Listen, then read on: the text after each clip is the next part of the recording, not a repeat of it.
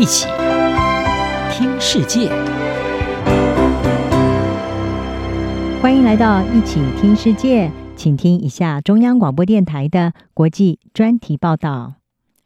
今天的国际专题要为您报道的是：放眼欧洲议会选举，马克宏任命史上最年轻总理。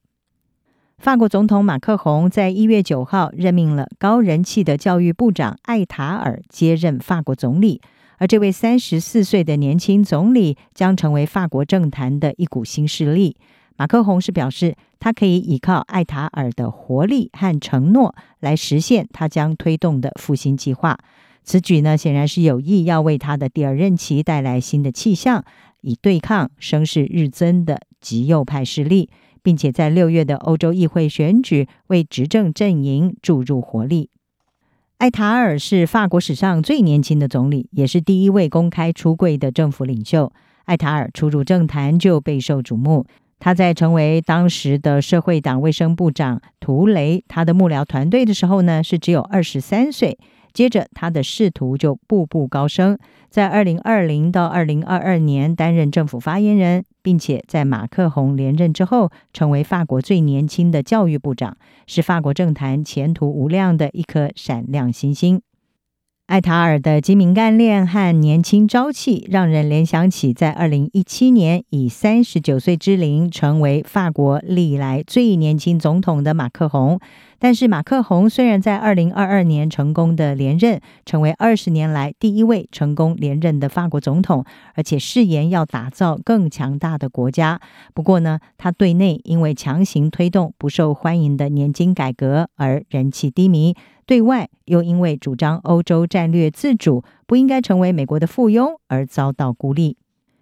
对于在二零二二年连任之后失去国会绝对多数席次的马克宏来说，施政的绑手绑脚让他提前感受到成为跛脚总统的阵痛，一直疲于因应国会更加动荡的局面。在这种情况之下，借助艾塔尔的高人气，被视为是马克宏的一项主动出击。国会议员维格诺他就表示，艾塔尔让他想起了二零一六年的马克宏，而这是更年轻的版本。他说呢，他为我们注入了新鲜感和渴望。这不仅是一页新的篇章，这是一项新的任务。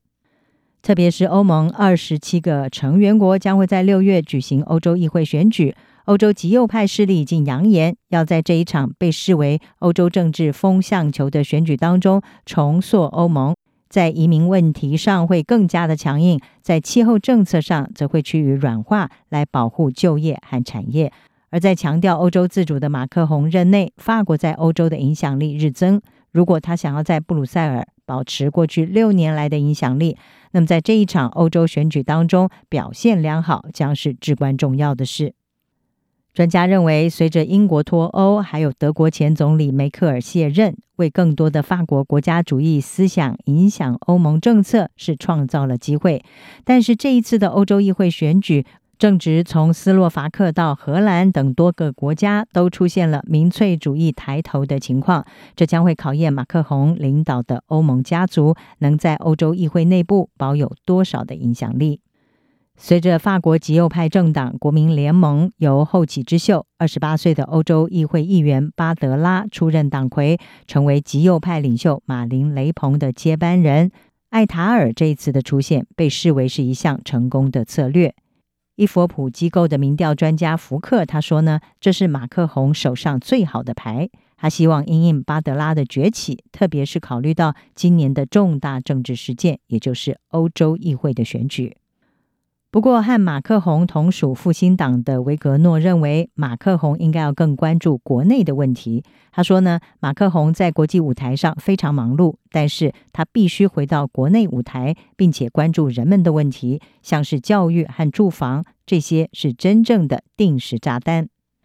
西班牙国家报报道，目前没有人知道艾塔尔的蜜月期能持续多久，因为并非所有的人都开香槟庆祝他登上总理大位。法国媒体的报道是说呢，有几位法国政府的重量级人士是对此有所保留。被点名的包括强势的法国经济财政部长勒迈尔，还有同属马克宏主义集团的地平线党，他的党魁也是前总理菲利普。以及中间派民主运动党的老牌领导人白胡。